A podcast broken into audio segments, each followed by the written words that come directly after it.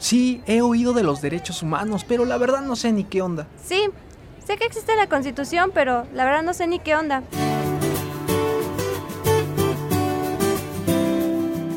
Juzgadoras y juzgadores federales y la Comisión de Derechos Humanos del Estado de México presentan ¿Qué onda con tus derechos?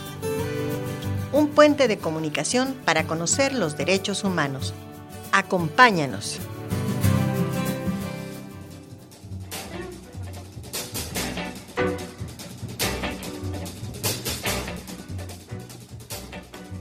Hoy en ¿Qué onda con tus derechos? Platicaremos con la magistrada Adriana Alejandro Ramos León sobre el artículo cuarto constitucional sobre la identidad como interés superior de la infancia y la cultura, bajo la conducción de la magistrada Julia García González. ¿Qué tal?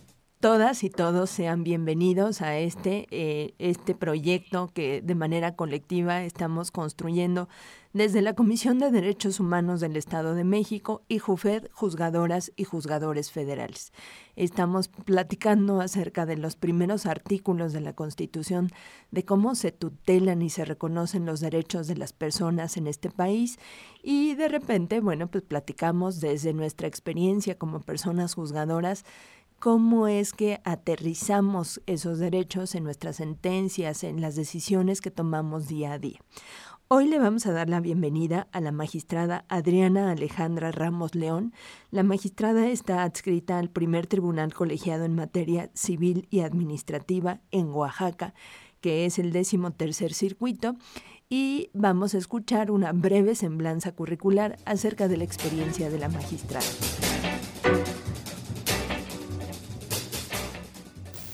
La magistrada Adriana Alejandro Ramos León es licenciada en Derecho por la Universidad Autónoma Benito Juárez de Oaxaca, maestra en Derechos Humanos y Democracia por la Facultad Latinoamericana de Ciencias Sociales y doctora en Derecho por la Universidad Autónoma Benito Juárez de Oaxaca. Actualmente es magistrada en el primer Tribunal Colegiado de Materia Civil y Administrativa del decimotercer Circuito.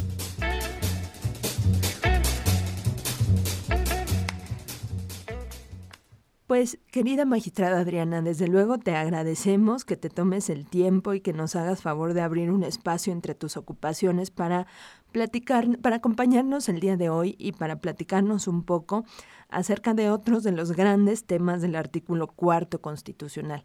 Te cuento brevemente que ya tuvimos algunos otros programas y ya grabamos otros episodios porque el artículo cuarto constitucional pues en realidad tutela muchos derechos de los que conocemos como derechos económicos, sociales, culturales y ambientales, los DESCA como los llamamos eh, coloquialmente. Y entonces nos vas a hacer favor eh, de platicar eh, de otra parte del artículo cuarto constitucional. Hoy vamos a hablar del derecho a la identidad, del interés superior de la infancia, de la cultura y de la cultura física y el deporte.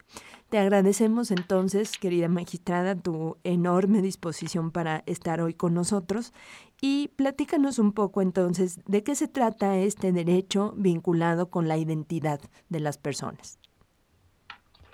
Eh, gracias, magistrada Julia. Antes que nada, un gusto, un placer estar aquí compartiendo estos momentos con ustedes y con todo el auditorio que nos puede escuchar. Y pues como tú has dicho, estos derechos este, tan interesantes y a veces no tan difundidos como otros que han sido protegidos de ya eh, mucho tiempo más atrás. Y bueno, de este derecho a la identidad que, tú me comentas, que está previsto, como ya señalado en el artículo cuarto constitucional, pues es un derecho que pudiera yo pensar que es como prioritario, este, innato, como la, la gran mayoría que prevé o que reconoce la Constitución, y tiene que ver sobre todo en cómo nosotros nos identificamos y, y si pudiéramos eh, pensarlo en términos así muy coloquiales, en el, en el hecho de que las demás personas puedan saber que nosotros somos únicos e irrepetibles, cada uno de, nosotros, y que nos puedan identificar de esta manera. Y entonces, cuando hablamos de este derecho a la identidad, eh, lo vamos a vincular mucho con el hecho de poder tener un nombre que, cada, que a cada persona nos identifique como tal, pero también lo vamos a vincular con otros derechos que ahorita los hemos escuchado en, muchas partes, por ejemplo, de las personas indígenas, y entonces su derecho a la identidad va a ir muy vinculado a que ellos sean reconocidos o las personas indígenas sean reconocidas como tales, con todas las implicaciones que esto tiene. Y yo quiero eh, referirme un poco a este derecho a la identidad vinculado con el interés superior de la niñez, que también pues está previsto este, esta protección especial de los niños y las niñas en este mismo artículo cuarto constitucional. Y entonces este interés superior de la niñez vinculado al derecho de la identidad va a significar que tienen derecho desde el nacimiento, como incluso lo señala el artículo cuarto constitucional, a tener un nombre o a ser registrado de manera inmediata a su nacimiento. Inclusive para mí ha sido, eh, pues, o me ha llamado mucho la atención cómo este, este derecho es tan destacado que la Constitución lo señala así expresamente, que la autoridad debe expedir gratuitamente la primera copia certificada del acta de registro de nacimiento. Eh, si nosotros, desde luego que no es aquí la ocasión en que pudiésemos hacer un análisis de todos los artículos de la Constitución, pero bueno, nosotros vemos cómo generalmente están previstos principios, están previstos este, reglas como mucho más generales, y yo eh, siempre pienso que cuando la Constitución se refiere a alguna, al, pues alguna norma ya muy particular es porque es un tema de suma importancia.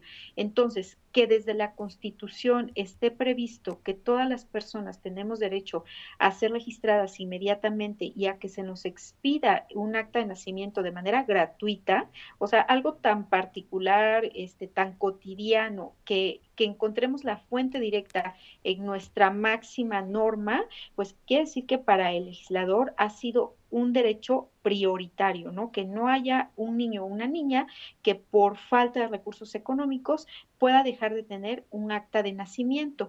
Y bueno, pues de ahí nosotros vamos a derivar este o, este derecho se va reflejado de otras maneras, como por ejemplo cuando las personas quieren también hacer ya este cambio de, de, apellidos en su acta de nacimiento o sobre todo del orden de los apellidos, donde la Suprema Corte de Justicia de la Nación ya se ha pronunciado en el sentido de que todas las personas tenemos derecho a elegir o los padres a registrar a, a sus hijos o a sus hijas al momento de, llevarlos al registro de nacimiento, pues tienen derecho a elegir el orden de los apellidos. Y esto, aunque están vinculados muchos otros derechos, pero también este, tiene que ver con el derecho a la identidad. Eh, ¿Cómo es que va a llamarse una persona? ¿Cómo es que va a ser identificada por la comunidad? pues en todos los asuntos eh, donde intervenga, ¿no? Y este pues va a ser una de las principales consecuencias de este artículo cuarto constitucional. Y como se señala acá, el Estado debe garantizar que estos derechos se cumplan. Y esto también, justo lo que tú comentabas, tiene que ver con los derechos eh, económicos, sociales y culturales, donde una persona que eh, vea que este derecho no está siendo respetado por las diversas autoridades, pues desde luego que lo puede hacer justiciable, puede acudir a diversas instancias para poder ejercer este derecho o para que éste fuera respetado en cualquier momento. Así es. Pero fíjense qué cosas tan interesantes nos platicas, magistrada Adriana. El nombre, ¿no? E, este signo identitario de cómo eh, nos da a su vez, bueno, desde luego se refiere a una dimensión individual en mi persona, pero además cómo formo parte de una comunidad y cómo me da sentido de pertenencia el que yo tenga un nombre con ciertos apellidos y que mi papá y mi mamá puedan elegir qué apellido será primero, desde luego es relevantísimo porque eso es lo que me hace una persona única e irrepetible, ¿no? Eh, precisamente ese nombre, ese registro, esa posibilidad de que el Estado sepa que yo existo y que a partir de ello, bueno, pues active múltiples protecciones, sobre todo en la niñez, que se requiere tanto. Por ejemplo, fíjate que se me ocurre eh, eh, hablar de, brevemente del artículo 29 porque hay derechos que en ningún escenario pueden restringirse. Y justo uno de esos es el, el nombre, ¿no? El derecho al nombre y a la identidad. Ok, sí, sí, qué interesante esto que comentas, ¿no? Y que por esta disposición expresa del artículo 29 constitucional, como tú dices, podrán suspenderse eh, muchos otros, pues incluso en los casos en que estén previstos en la Constitución, pero algunos de estos no pueden suspenderse, ¿no? Y este y que no te puedan eh, en ningún caso suspender este derecho al nombre, pues es, como dices, de suma importancia, ¿no? Al igual que los derechos de la niñez, justo también es uno de los cuales no puede eh, suspenderse bajo ningún escenario. Vamos a ir a una breve pausa y le vamos a pedir a continuación, para que sigan por acá, a la magistrada que nos explique un poco de qué se trata este interés superior de la infancia. Acompáñenos. En el Instituto Federal de Defensoría Pública, te proporcionamos servicios gratuitos de orientación, asesoría y defensa legal con un equipo de profesionales especializados en atención a personas en situación de vulnerabilidad. Atendemos de forma preferente a las personas adultas mayores, con discapacidad, mujeres, jóvenes, indígenas, hablantes de lenguas indígenas, migrantes y en general a quienes por razones sociales y económicas no pueden contratar los servicios de un abogado particular. Comunícate al 800-224-2426 o al 55 51 30 0100. Les agradecemos su compañía. Estamos platicando con la magistrada Adriana Alejandra Ramos León de Oaxaca y ella nos está platicando acerca de algunos temas que tutela el artículo cuarto constitucional. Le vamos a pedir ahora que nos platique un poco acerca de este tema que es extenso y que a ella le apasiona y que le compromete tanto, que es el tema del interés superior de la infancia. Te escuchamos, magistrada. Gracias, magistrada Julia. Bueno, antes, no sé si te puedo hacer un comentario respecto también a esto del derecho a la identidad que estábamos viendo. Hay una jurisprudencia que me llama mucho la atención, que fue sustentada por la primera sala de la Suprema Corte de Justicia de la Nación y que dice que el acta de nacimiento procede su rectificación respecto a la fecha sentada para adecuarla a la realidad social. Eh, y esto, sobre todo, a la fecha en que se considera el nacimiento de una persona y la primera sala de la Suprema Corte este, dijo que puede cambiarse esta fecha de nacimiento para que se adapte a su realidad social pero para llegar a esta conclusión, la, sala hace un análisis muy interesante de este derecho a la identidad personal y al principio pro persona y, bueno, obviamente el análisis de este artículo cuarto constitucional. Así que, bueno, este lo quise comentar por si queremos nosotros eh, abundar o conocer un poco más, este, yo sugiero consultar esta jurisprudencia, desde luego de, de muchas otras más que tiene, pues, publicadas la Corte en el Semanario Judicial de la Federación este, no sé cómo ves, Julia. No, pues te agradecemos el tip. Te agradecemos el tip, por supuesto, porque justo este esfuerzo lo hacemos para acercar a las personas este que nos parece un tema de sumo interés. Hay que acercarnos a nuestros derechos, hay que saber cuál es su contenido, hay que saber cómo pedir, cómo exigir que se respeten, porque no podemos pedir que se cumpla algo que desconocemos. Entonces, bueno, pues toda información es bienvenida y le agradecemos. Les dejamos este, este tip que nos da la magistrada para que quien tenga interés en este derecho, porque es cierto, esa es una realidad, ¿no? Hay ocasiones en que a los niños y las niñas no los registran de manera inmediata o dejan pasar cierto tiempo. Eh, a veces no hay recursos para llevarlos a la ciudad para, eh, para que nos los registren. Eh, por ejemplo, seguramente tal vez en Oaxaca tú has visto de estos asuntos donde a los niños y niñas que pertenecen a pueblos indígenas a veces hay obstáculos de que en los registros civiles dicen que no pueden usar sus lenguas originarias y entonces no, no se los quieren registrar. Entonces, eh, la verdad es que sí eh, nos enfrentamos a múltiples barreras que poco a poco hay que ir quitando y que pueden eliminarse eh, como tú nos los decías, pues a través de los juicios hay que hacer justiciables estos derechos, hay que eh, judicializarlos, hay que acudir de repente a un juicio para que ciertos derechos me sean respetados. Así que, pues al contrario, te agradecemos la aportación, se las dejamos ahí para quien tenga interés en abundar en estas temáticas. Y bueno, pues ahora. Y nada más te comento, el número de registro es 202-3890, registro digital este, de esta jurisprudencia. Muy bien. Fíjate, Adri, que lo que hacemos en cada capítulo, en cada episodio, les vamos dejando unas notitas y les vamos dejando información útil que creemos que puede abonar. Entonces, eh, lo que vamos a hacer en este caso es que en las notas del capítulo de hoy les vamos a dejar los datos de la ejecutoria que nos comenta la magistrada para que quien tenga interés, bueno, pues pueda darle una leída y se acerque con mayor profundidad al tema. Muchas gracias. Ok, súper, me parece muy bien. Bueno, y pues entonces eh, lo que tú me acabas de comentar, que era acerca del interés superior de la niñez, algo que a mí me llamó mucho la atención cuando empecé un poquito a conocer este, más de este tema, es que este derecho, eh, o bueno, este interés superior de la niñez es un principio, es una interpretación que ha derivado, entre otras cosas, de la Convención Internacional sobre los Derechos de la Niñez. Y bueno, eh, esta convención fue ratificada en 1989. Y algo que me parece que también denota la importancia de estos derechos es que es la convención más ratificada en todo el mundo. Eh, yo luego pienso que eh, todos como personas y como países podemos tener ideas eh, en las que coincidimos y muchas ideas, muchas formas de pensar en las que diferimos, desde luego. Y pues así pasa, como te decía, también con los países. Pero cuando todos logramos o, hay mayoría en ponernos de acuerdo en algo, es que ese derecho o ese tema es de suma importancia.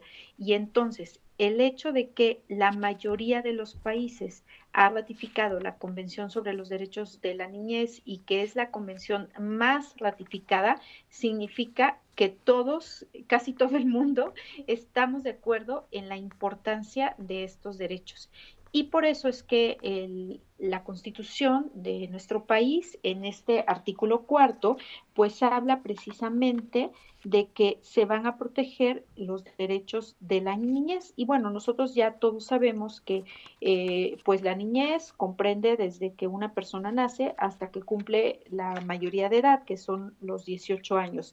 Tenemos que pensar que esta época o esta, esta pues este tiempo de, la vida es una época privilegiada, es un tiempo privilegiado porque me parece que en ninguna otra etapa de nuestra vida las personas tendremos una protección de derechos tan reforzada como lo es durante la niñez. Y bueno, pues de acá eh, van a derivarse muchas obligaciones para, para los estados, en este caso para México, con la intención de proteger a la infancia. Este interés superior de la niñez, si pudiéramos hablarlo, definirlo en pocas palabras, eh, yo pensaría es lo mejor para un niño o una niña. En todos los casos que nosotros tengamos que tomar una decisión sobre un niño o sobre una niña, lo que nos tiene que llevar a tomar esta decisión es pensar o, poder contestar qué es lo mejor para este niño o para esta niña en tal caso. Y así desde la decisión más trascendente hasta quizás la decisión eh, más sencilla o más coloquial, más trivial. Eh, esto es en, términos generales este, este principio, Julia. Pero fíjense, gracias, pero fíjense que aquí, eh, Adriana, lo que hay que ver también, como bien dices, bueno, pocos grupos tienen una protección tan reforzada, pero también hay que preguntarnos por qué la ameritan, ¿no? Pues por su total y absoluto estado de indefensión y de vulnerabilidad, las niñas y los niños no se pueden defender cuando alguien les violenta, cuando alguien eh, les toca, cuando alguien eh, no les permite ir a la escuela, cuando alguien eh, les está abusando de algún modo. Entonces, porque no tienen a veces ni las herramientas, ni el vocabulario, ni la madurez para percibir que están siendo víctimas de algunos escenarios de terrible violencia. Entonces, por lo mismo, es que activamos esas protecciones, digamos, tan reforzadas, tan importantes, porque sabemos de la absoluta vulnerabilidad. Si pensáramos, por ejemplo, en otras especies animales, ¿no? Sabemos que hay animales que eh, a horas de nacer ya pueden pararse, ya pueden caminar, ya pueden buscar su alimento. Y para las personas definitivamente no es así, ¿no? Nacemos en una condición tremenda de vulnerabilidad. Un bebé o una bebé sería imposible que subsistiera sola o solo, alguien tiene que cuidarle, alguien tiene que procurarle el alimento, alguien tiene que cambiarle los pañales, alguien tiene que eh, cargarle, etcétera, ¿no? Y por eso es que hablamos de esta protección tan reforzada. No sé si. Y bueno, acá eh, hay, hay, este, varias cosas que observar acerca de la, niñez, o bueno, muchísimos temas, pero también aquí nosotros vamos a ver cómo eh, los, los, niños y las niñas en la actualidad son especialmente protegidos en escenarios de violencia o en escenarios de abuso por parte incluso de, de las personas que se encuentran cercanas, ¿no? que se encuentran en su propio entorno. Y esto solamente por mencionar pues algunos temas en los que el Estado este, ha puesto especial énfasis. Y también nosotros vamos a ver como en el caso de los niños, de las niñas que eh, van a ser sujetos de algún proceso, este, ya sea eh, del tipo que sea, este, penal, civil, del tipo que sea, este, siempre la escucha de estas personas en estos procedimientos, la escucha de los niños y de las niñas, va a ser fundamental. Eh, tú comentabas, este, Julia, algo muy atinado, el, el estado quizás de inmadurez que va teniendo una persona mientras no alcanza la mayoría de edad.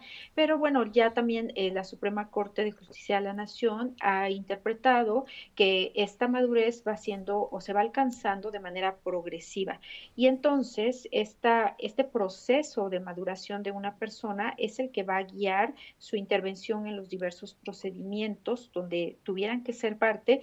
Y esto a mí me parece fundamental porque incluso si nosotros viéramos este desarrollo jurídico prudencial, eh, o, bueno, cómo ha, ido emitiendo o ha ido cambiando la, Suprema Corte sus criterios, veríamos cómo es hasta esta eh, épocas recientes en que se empieza a considerar que los niños y las niñas deben intervenir en todos los procedimientos y que su voz tiene que ser escuchada de acuerdo a su grado de, madurez.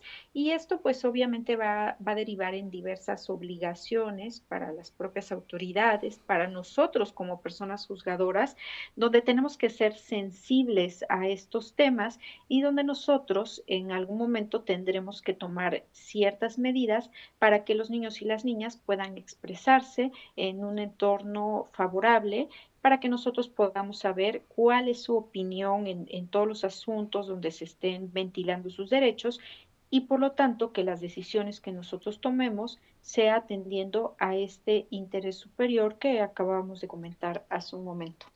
Muy bien, bueno pues vamos a seguir por acá platicando de este que es un tema crucial. La protección de las infancias en este país y en el mundo entero tendría que ser una de las principales preocupaciones, tanto del Estado como de la sociedad misma. Es, eh, las niñas y los niños son el futuro de nuestra sociedad.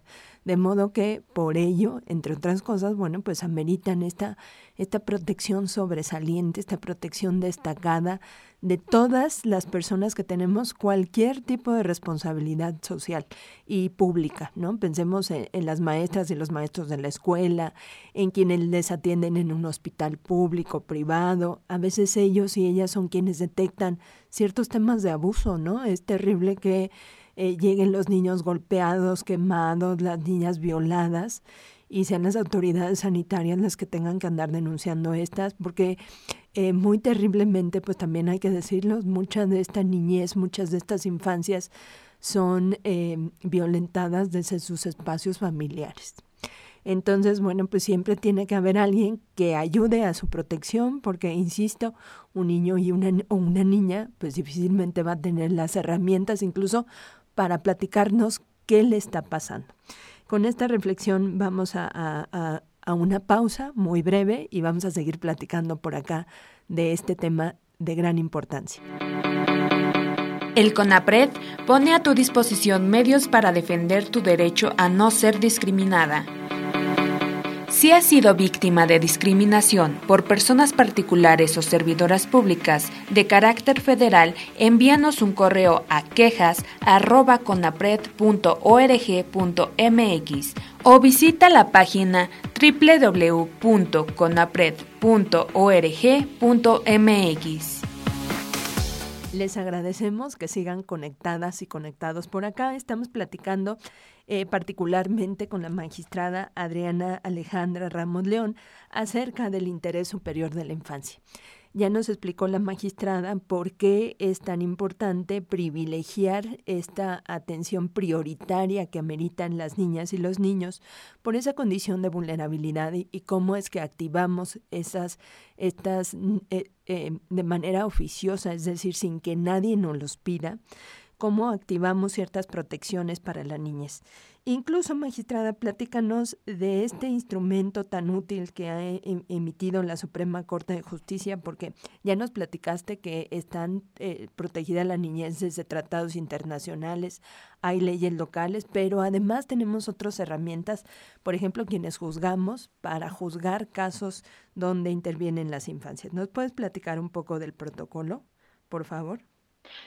Sí, eh, mira, este protocolo, bueno, y al igual que en otras materias que ha emitido la Suprema Corte de Justicia de la Nación, eh, yo los, los pensaría así en términos muy comunes, que se trata como de unas guías, como cuando nosotros tenemos eh, casos donde tenemos que ver o tenemos que analizar derechos de determinados grupos de personas que tanto la Constitución como la propia Corte ha considerado que son jurídicamente relevantes o que necesitan esta protección reforzada de la que tú has hablado la Corte emite estos protocolos, estas guías de actuación que a nosotros y a, la ciudadanía en general nos ayudan mucho para saber cómo proceder en, un caso particular.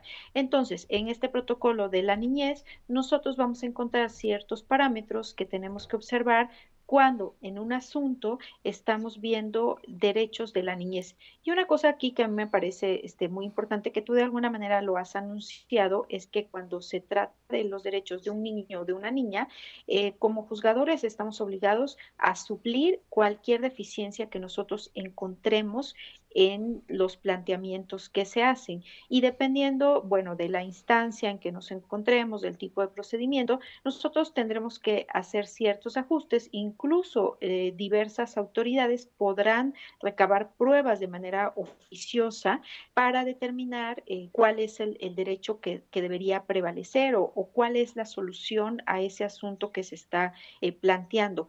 Y algo en lo que yo este, quisiera hacer hincapié, porque bueno, desde luego no podemos ahorita eh, explicar todo el contenido del protocolo, pero este, siguiendo lo que ah, comentaba hace un momento es cómo hacemos para que un niño o una niña participe en un determinado procedimiento.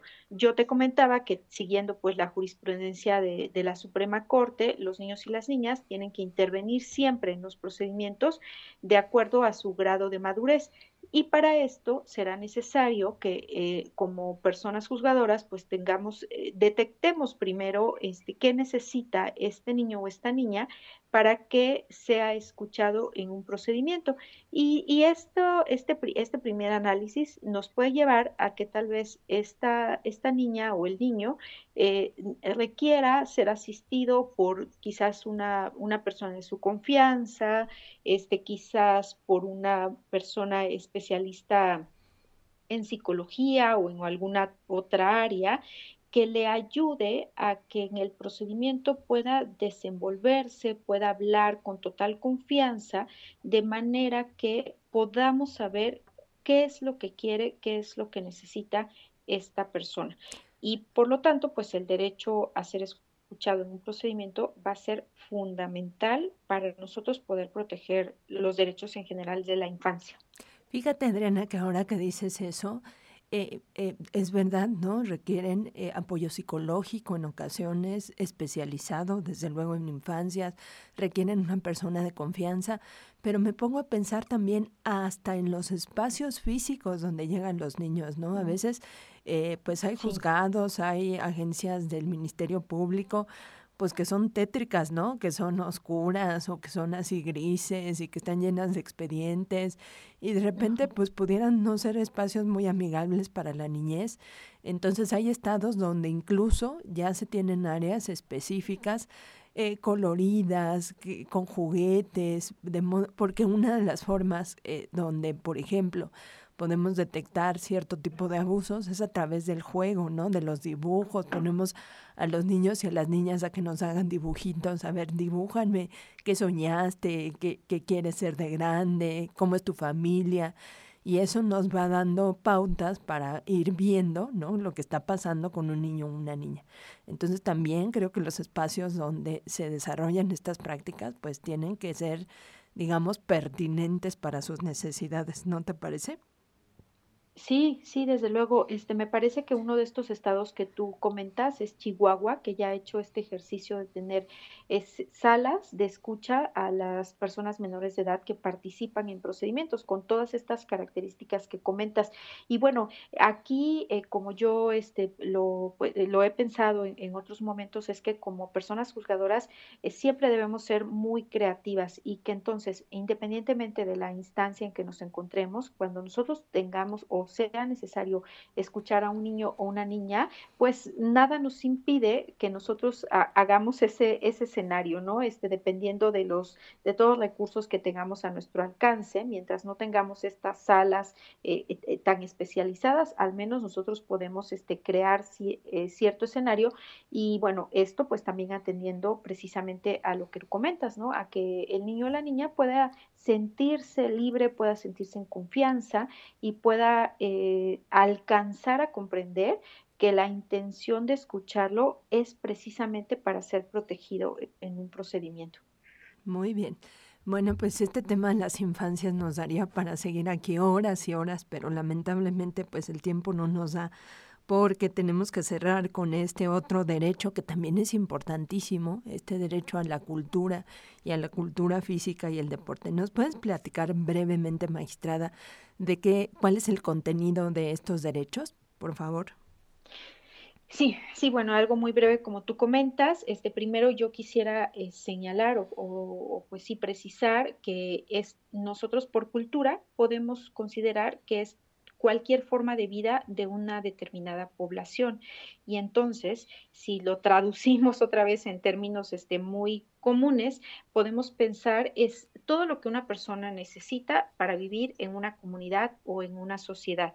Y ahí nosotros vamos a encontrar cómo una parte del derecho a la cultura puede ser las actividades deportivas y las actividades recreativas.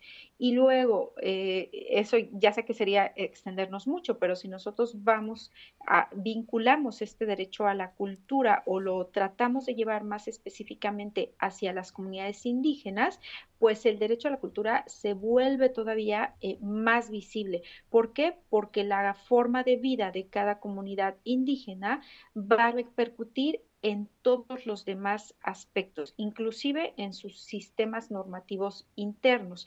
Y bueno, por otro lado, en, unas, en las diversas comunidades, poblaciones, ciudades donde no precisamente hay una presencia indígena preponderante, el derecho a la cultura, pues lo podemos ver reflejado, como te comentaba, en el derecho que tenemos a gozar de actividades recreativas, a el derecho que tenemos a, poder participar en actividades deportivas y si nosotros también lo vinculamos nuevamente con el derecho a la niñez, vemos cómo expresamente en este artículo cuarto constitucional del que hemos estado hablando, eh, establece que como el derecho a un sano esparcimiento, el que tienen los niños y las niñas durante pues esta etapa obviamente de su vida. Y establece también este artículo cuarto constitucional una obligación por parte de los ascendientes o de, sus padres, digamos, y de, o de las personas que cuiden a los niños para proteger este derecho. Y me parece también sumamente interesante cómo nosotros este, podemos vincular este derecho a la cultura, que te decía, se puede traducir en el derecho a, gozar o a participar en actividades recreativas o deportivas, hacia las personas con discapacidad, que para ellos eh, yo lo pensaría no solamente como una actividad recreativa, sino muchas veces necesaria para su desarrollo. Así es. Fíjate que ahora que hablas de la cultura, hay quienes de repente perciben o, tienen la idea de que son de esas cosas que no son como tan importantes.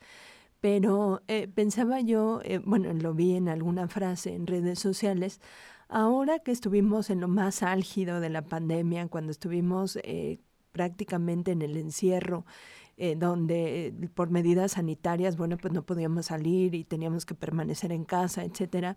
Leí una frase que decía que, entre otras cosas, bueno, pues desde luego con ciertos satisfactores como el alimento, como el agua, etcétera, lo que nos ayudó a, sobrevivir, entre otras cosas, bueno, pues fue la cultura y el arte, ¿no? Porque entonces fue que acudimos a los libros, a las revistas, a la música, a la cinematografía, cuando vemos películas, pues todo eso forma parte de nuestros derechos culturales, ¿no? De, de cómo eh, las personas somos seres integrales que también requerimos eh, de ese aspecto, ¿no?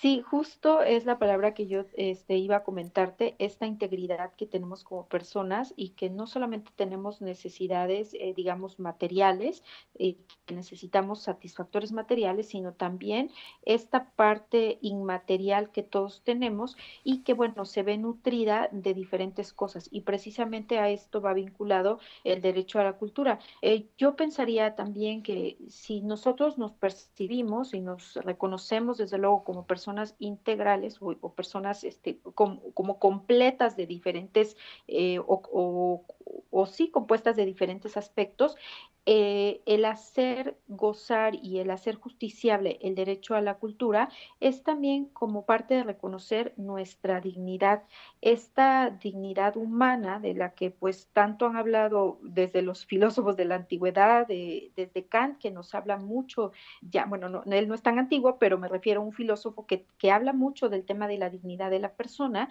Este tema, desde lo que he recogido por la Constitución en diversas vertientes, ¿no? Y una de ellas pues es este derecho a la cultura que como tú dices ya está expresamente aquí este, señalado. Y bueno, nos complementa como personas, ¿no? Nos hace este, una, una persona pues íntegra o integral, podríamos pensar, requiere de diferentes cosas, ¿no? Así es. Pues querida magistrada Adriana, ha sido un gusto, se nos pasó rapidísimo este espacio. Eh, agradecerte, no sé si quieras dar un muy breve mensaje de cierre, te escuchamos. Ah, no, muchas gracias por la invitación. Me parece muy importante estas, estos episodios que van ustedes este, eh, compartiendo con diversas personas y creo que también es parte de estos derechos que estamos comentando, ¿no? Que lleguen hacia toda la ciudadanía y una forma muy importante es esta. Y bueno, y que nosotros también como ciudadanos estemos interesados en conocer nuestros derechos porque de alguna manera también es contribuir a que estos sea, eh, sean más justiciables.